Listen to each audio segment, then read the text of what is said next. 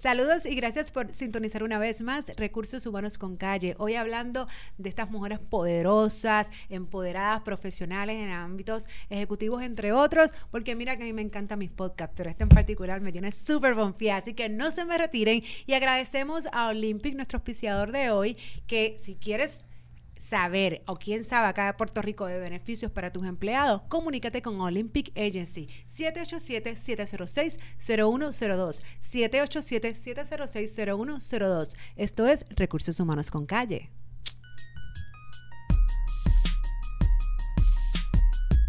Saludos y gracias por sintonizar un día más Recursos Humanos con Calle.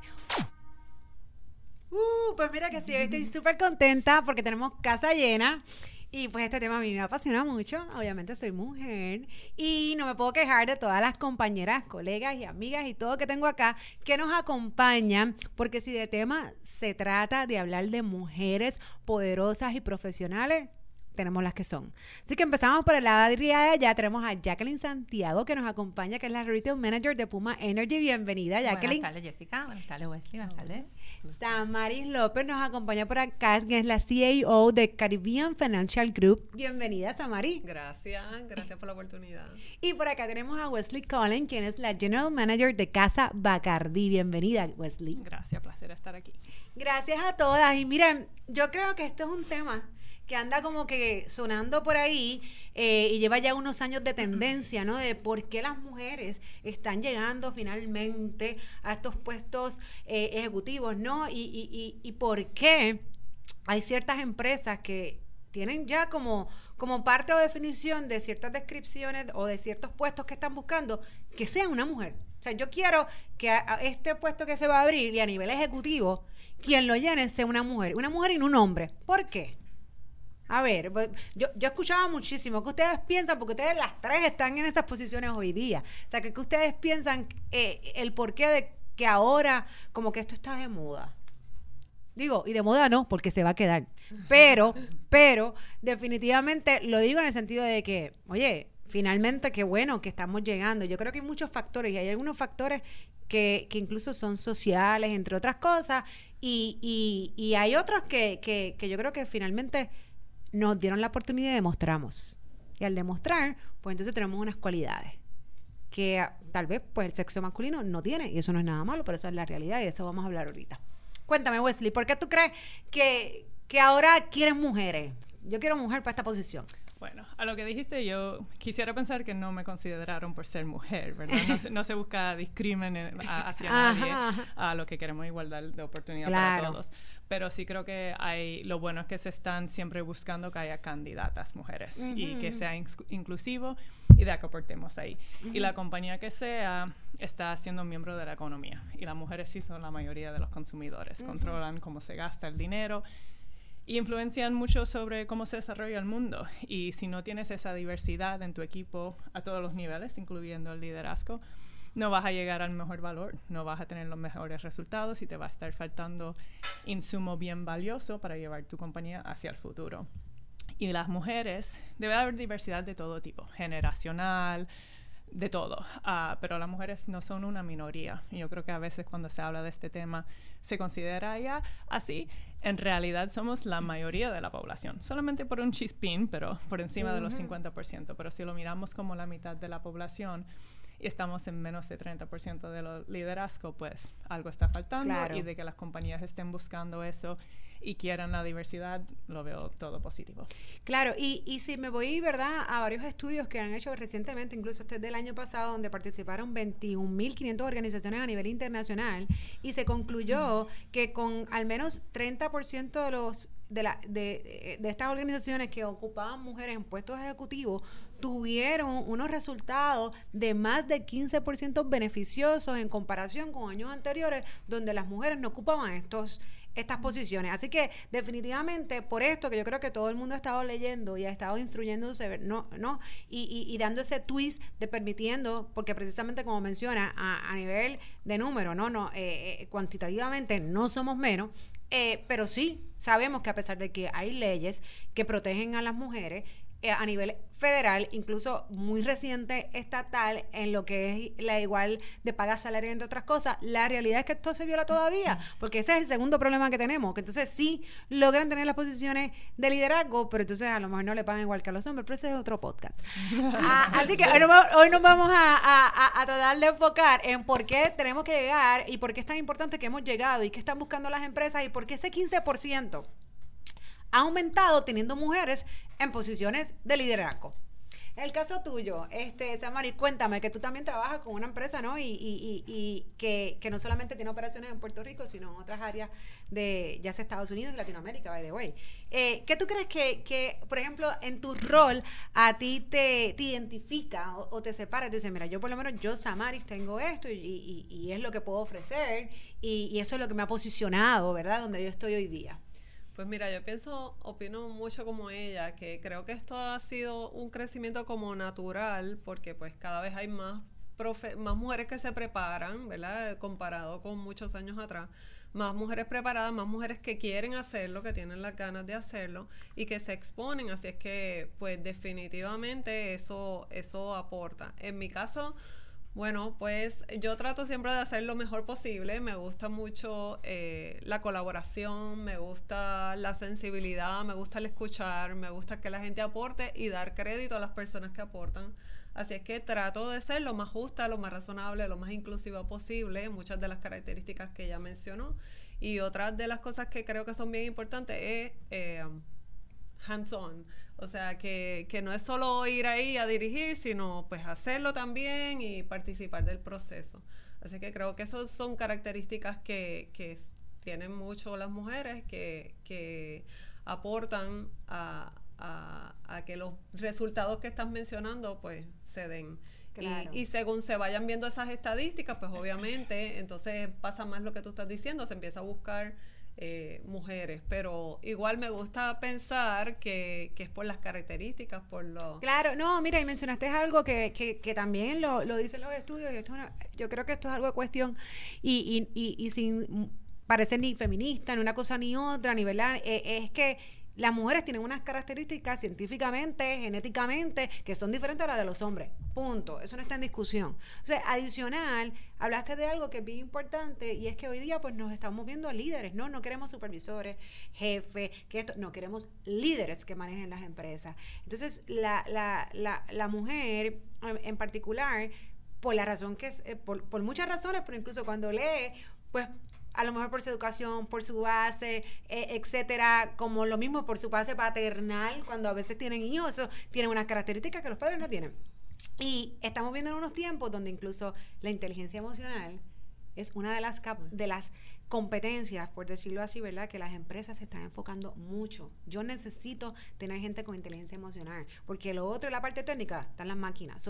¿Quién me da la parte humana? Entonces, ahí, pues, definitivamente, en eso, nosotras las mujeres hemos sobresalido. O sea que, Jacqueline, allá tú, eh, trabajando con petróleo, que por sí, ¿verdad? Es un ambiente que, que, que, comúnmente por muchos años también era dominado por el, por, por el sexo masculino, y te has destacado, ¿no? Y, y, y manejas eh, eh, el departamento de de, Puerto Rico. Cuéntame, ¿qué te distingue a ti y, qué tú piensas que te ha hecho a ti, eh, ¿verdad? Ser, ser, un valor para la empresa y posicionarte en la, en, la carrera, ¿no? En que estás hoy día. Pues mira, gracias Jessica por la invitación. Yo creo que la capacidad de adaptación, la resiliencia, la tolerancia a la frustración, o sea, día a día tenemos este, situaciones adversas en las que tenemos que enfrentar, ¿verdad? Este, y ser un modelo a seguir para nuestro grupo. Eh, tenemos sensibilidad a la a, la a, lo social, ¿verdad? Capacidad de, la social, de, de, de, ser sociable eh, y nada, tener esas relaciones interpersonales que nos ayudan obviamente a fomentar el grupo de trabajo y a, a, que nos lleven a lograr los resultados, porque esto no es de una. O sea, si el grupo de trabajo no está engaged, no vamos a, a lograr resultados, el presupuesto, la rentabilidad. Y es bien importante este, que el grupo de trabajo crea en la estrategia que se le está presentando. Excelente. Y, y, yo creo que uno de los puntos que hablas es la empatía, básicamente, ¿verdad? Las mujeres gozan de esa empatía, de poder poner en tus zapatos y poder entender ciertas situaciones. Y por aquí hay una cita de uno de los estudios que precisamente dice, las mujeres constituyen una formidable reserva de talento que las empresas no aprovechan suficientemente. Así que yo, yo, creo que todavía nos queda un largo camino por recorrer, pero qué bueno que estamos abriendo los ojos, qué bueno que hay mujeres que nos levantamos, que tenemos estos movimientos, que, que, que, que nos vamos posicionando por ahí. Este, y también, yo creo, ¿verdad? Y, y, y menciono hay muchas encuestas o muchas estadísticas que hablan que las mujeres cuando son bien profesionales o cuando, cuando finalmente verdad llegan a estos, a estos roles eh, tan difíciles en las empresas, donde pues a veces hay que trabajar en call 24/7, que difícil estar disponible, viajar, montarse en un avión, pues o pues esas mujeres o pues no se casan, o no tienen hijos, o esto y lo otro. ¿Realmente podemos hacer ese enlace entre una cosa y otra? de la vida personal y profesional. Correcto. Sí, Y, eh, y, creo que también sea, el vocabulario ha ido cambiando de cómo uno habla del tema, tema y el balance, work-life balance, ¿qué es eso, verdad? Es la integración. Y parte de lo que está cambiando y todo lo que acabas de mencionar y lo que busca la nueva generación va alineada con lo que es la tecnología, que hace mucho más fácil integrarse la vida. So, igual que como una mujer corporativa, tú puedes estar en Francia y haciendo tu trabajo, en un viaje de trabajo, puedes estar en tus vacaciones, ojalá que no, pero puedes estar en el juego de, de, los nenes, puedes estar en otros sitios. Y todavía pendiente y cumpliendo y crea una flexibilidad que más gente puede adaptarse a ese ámbito corporativo, mantenerse el ritmo, producir los resultados, estar con ese engagement sin tener esa presencia física que antes era requerida porque la tecnología no existía. Um, y eso de integrar. Y lo mismo que lo que el talento de hoy en día busca en su estilo de, de, vida, digamos, en la cultura organizacional, tiene que estar más integrada porque se reconoce que no eres una persona cuando vas a la oficina y otra cuando no estás ahí, sigue siendo la misma y se quiere apoyar toda esa persona, ¿verdad? Y creo que todas esas tendencias que están pasando apartes, pues se unen en los individuos y esos individuos somos los recursos que van al trabajo y vivimos la vida.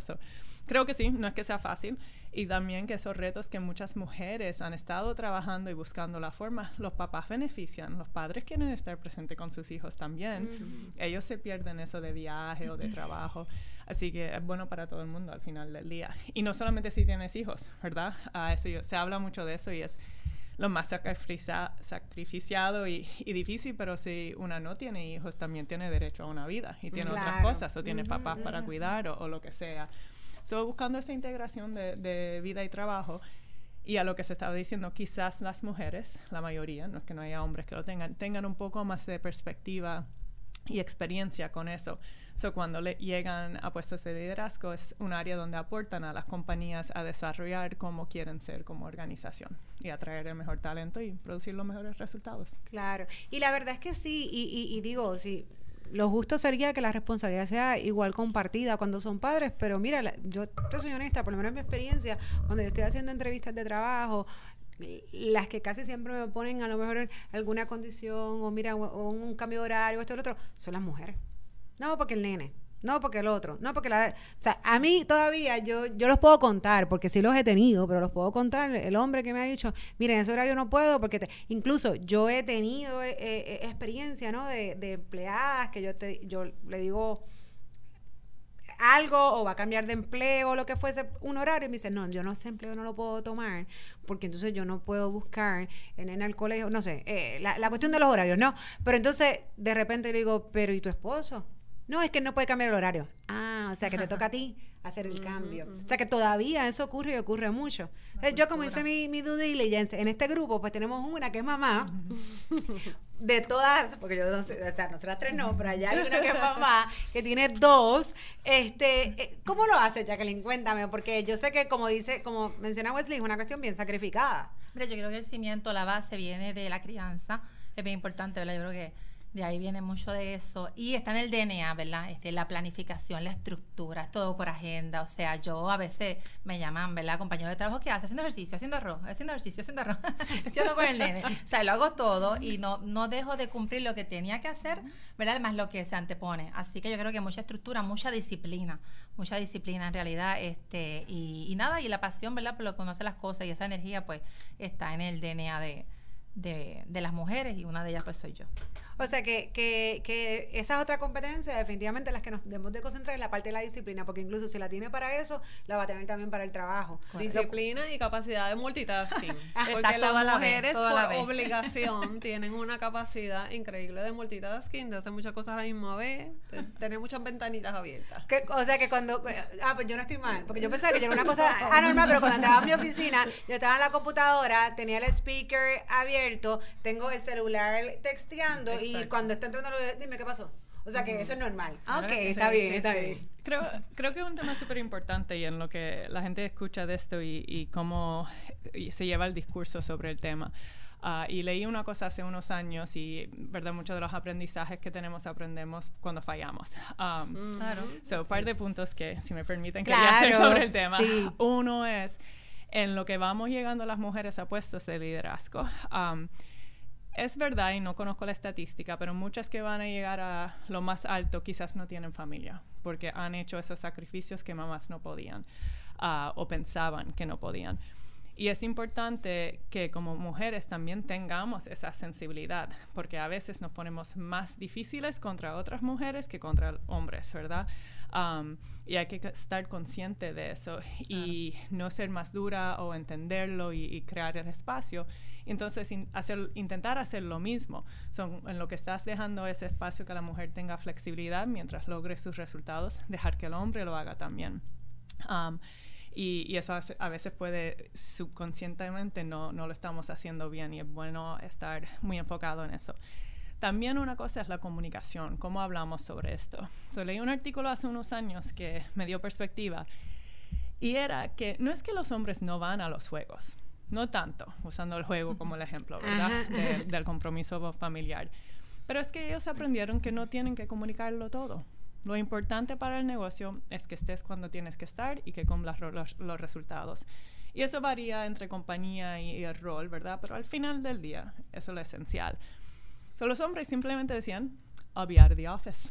No diciendo, voy a estar en el juego, voy a cumplir esto con el nene.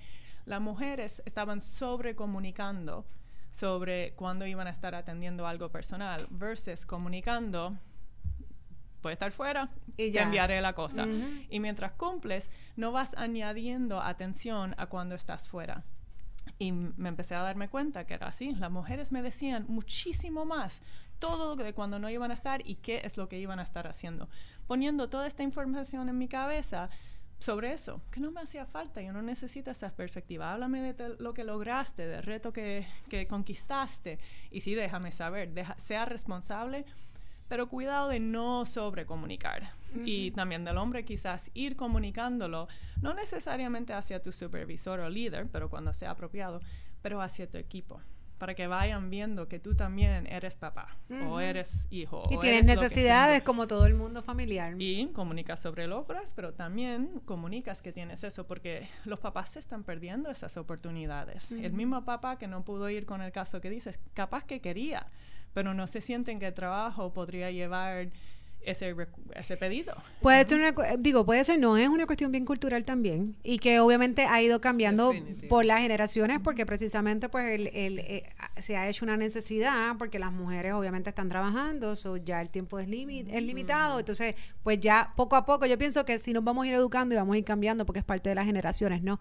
Eh, eh, en, eso, en eso andamos y precisamente yo creo que esto es parte, ¿no? De, de, lo que va a hacer es un efecto dominó y crear que eso en un futuro pues, pues sea ya más de ese modo. Mencionaste este es un punto que es bien importante y lo tenía acá para discutir y es que nosotras las mujeres también solemos ser bien competitivas. Nosotros, esto está ya también la a nosotros nos encanta competir, somos muy perfeccionistas. Este, y eso es bueno, obviamente, pero del mismo modo, a veces entre nosotras mismas las mujeres, eh, o igual con algún colega o algún compañero de trabajo, solemos ser bien fuertes. Y cuando digo bien fuerte es que eh, eh, podemos incluso a veces pasar ciertas líneas en el sentido de, ¿ves? Porque como, esto es lo mío y yo no quiero que nadie lo haga mejor que yo, es parte de, yo creo que no es que sea malo, siempre y cuando no, no, no pases esa línea gris, ¿no? De, de, de, de hacerle daño a otra persona, ¿no? Porque el querer brillar, pues eso es parte de, pues todos queremos brillar y todos queremos hacer un buen trabajo, pero hasta qué punto, ¿verdad? Pues no, no sobrepasamos esos límites, es parte de, y a veces pues nosotras las mujeres somos bastante compulsivas en ese sentido, ¿no? Y, y especialmente volvemos, es un tema cultural y queremos probar. En muchas ocasiones, pues estamos compitiendo con un montón de hombres que en el pasado esto, esto era un no-no, finalmente llegamos, pues yo tengo que estar probando, probando, probando, probando. O sea, ¿cuándo paramos de probar?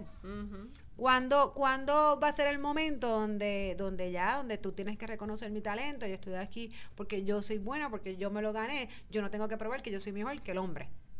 ¿Tú has visto eso, por ejemplo, Samara? ¿Has tenido ejemplos de eso? Definitivamente, definitivamente sí. Es que yo pienso por lo mismo, por lo mismo que están mencionando, uno se exige mucho y igual pues quiere que los demás hagan pues las cosas con la misma exigencia. Las mujeres, yo diría bastante perfeccionista, pues por lo mismo que tiene todas esas facetas, esas funciones y le cuesta pues eh, trabajo lograr ese balance que es tan importante, pues yo creo que el otro día leí un, un, quote que decía de qué te sirve todo el dinero del mundo si no tienes el tiempo para disfrutarlo.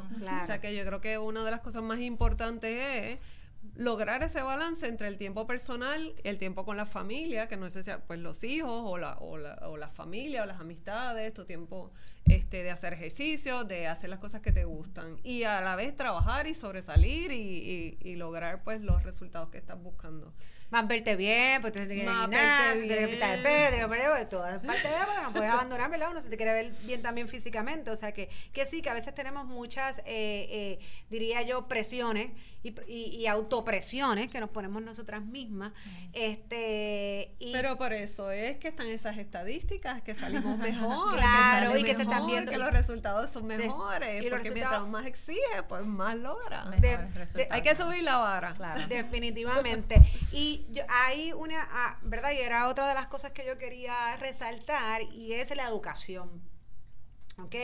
Eh, y no tengo una estadística exacta, sin embargo, yo creo que es bastante visual cuando vas incluso a las universidades y entras a un salón de clase, la cantidad de mujeres que hay y que terminan, ¿no? Y que continúan estudiando, etcétera. Por ejemplo, la medicina era una carrera que todos conocemos que era de hombres este, hasta muchos, hasta no tantos años atrás, era una, era una carrera de hombres. Y hoy día, yo creo que predominan las mujeres en las especialidades, las subespecialidades. en todo. Realmente eh, debemos de preocuparnos porque los hombres no se están graduando. Las mujeres en casi todas, las, carreras son las que están. Hasta 80% de las clases graduadas. Pero tú sabes que yo, yo creo que todo es también parte de que a la gente le gusta hacer lo que antes no hacía.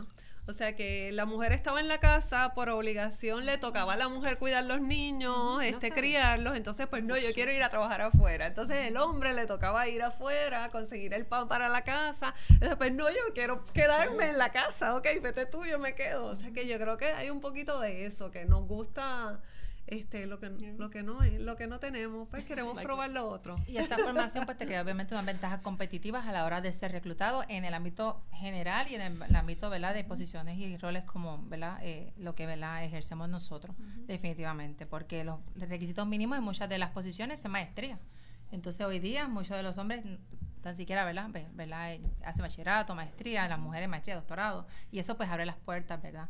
Claro. No, y mira, este, y, exactamente, y yo lo voy a mirar, ¿verdad? Bien, bien cuadrado a nivel de recursos humanos, ¿no? Donde precisamente a veces vienen las descripciones de puestos con unos requisitos, esos son los requisitos, no matter what. Este, obviamente ya sabemos también, e incluso también ha habido muchos artículos de personas que sin título, ¿verdad? Se están considerando, este, y eso es otro movimiento, y eso pues también viene apoyado a muchos empresarios que han tenido, ¿verdad? No, no han culminado sus carreras y pues han tenido mucho éxito no obstante, esa no, no siempre es lo que ocurre. Sin embargo, tengo que destacar y reconocer que hay gente que tiene sus carreras cortas y son cosas especializadas y técnicas que ningún bachillerato ni ninguna maestría te lo puede dar.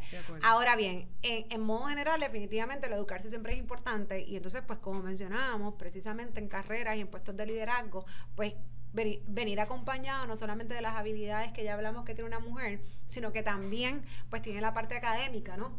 La parte de la educación, pues definitivamente pues no, ¿verdad? No, no, no, no nos pone eh, a nivel competitivo pues a lo mejor en una escala mayor.